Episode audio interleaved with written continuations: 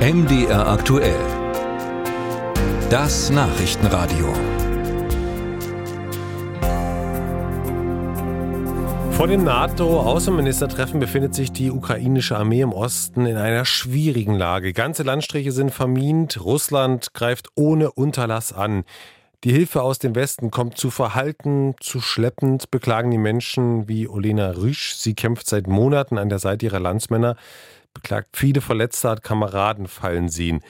Russland müsse in der Ukraine gestoppt werden, denn der Westen sei nicht vorbereitet, sagt sie. Gleichzeitig wünschen, äh, wünschen sich vor allem Angehörige ein Ende des nun ja schon 21 Monate dauernden Krieges. Rebecca Barth über die Lage der ukrainischen Armee.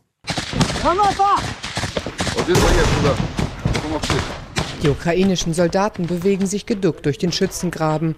Zwei Verletzte liegen in den engen Gängen, die Hände schützend über dem Kopf. Es ist ein Video direkt von der Front, das gerade in der Ukraine für Aufmerksamkeit sorgt. Gefilmt mit den Kameras der Soldaten. Fünf Stunden Kampf um Avdiivka komprimiert auf 30 Minuten. Panzer rollen auf die ukrainische Stellung zu. Olena Risch brüllt in ihr Funkgerät.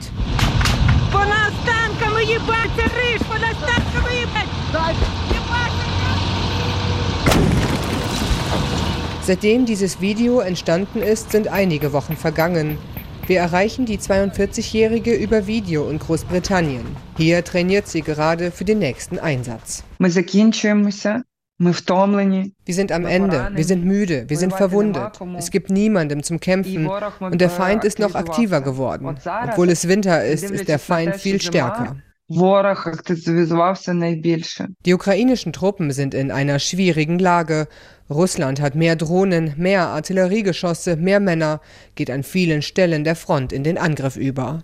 Der Westen müsse nun eine Entscheidung treffen, meint Oberst Markus Reisner vom österreichischen Bundesheer. Wenn wir zum Schluss kommen, dass wir nicht bereit sind, quasi die Ukraine so zu unterstützen wie notwendig, dann muss man aus meiner Sicht das der Ukraine kommunizieren und beginnen möglicherweise dann auch Verhandlungen zu führen. Ja.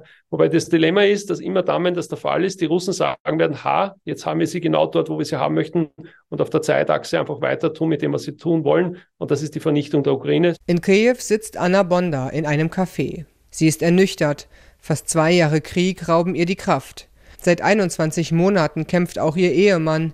Sie kann an einer Hand abzählen, wie oft sie ihn seitdem gesehen hat.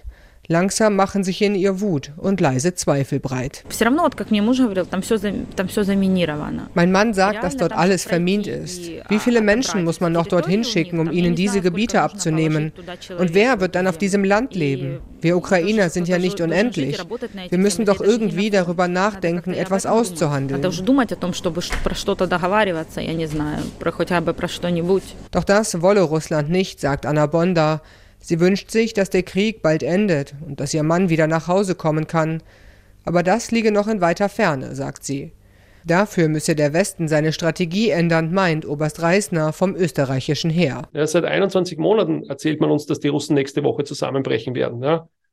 Das ist nicht der Fall. Dazu müssen, da müssen einige wirklich signifikante Stellschrauben gedreht werden zu Ungunsten Russlands und das ist bis jetzt nicht der Fall gewesen. Es, es zeichnet sich auch nicht ab. Olena Risch kennt den unsichtbaren Tod aus der Luft, Drohnen, die sich auf einzelne Soldaten stürzen, sobald diese die Schützengräben verlassen.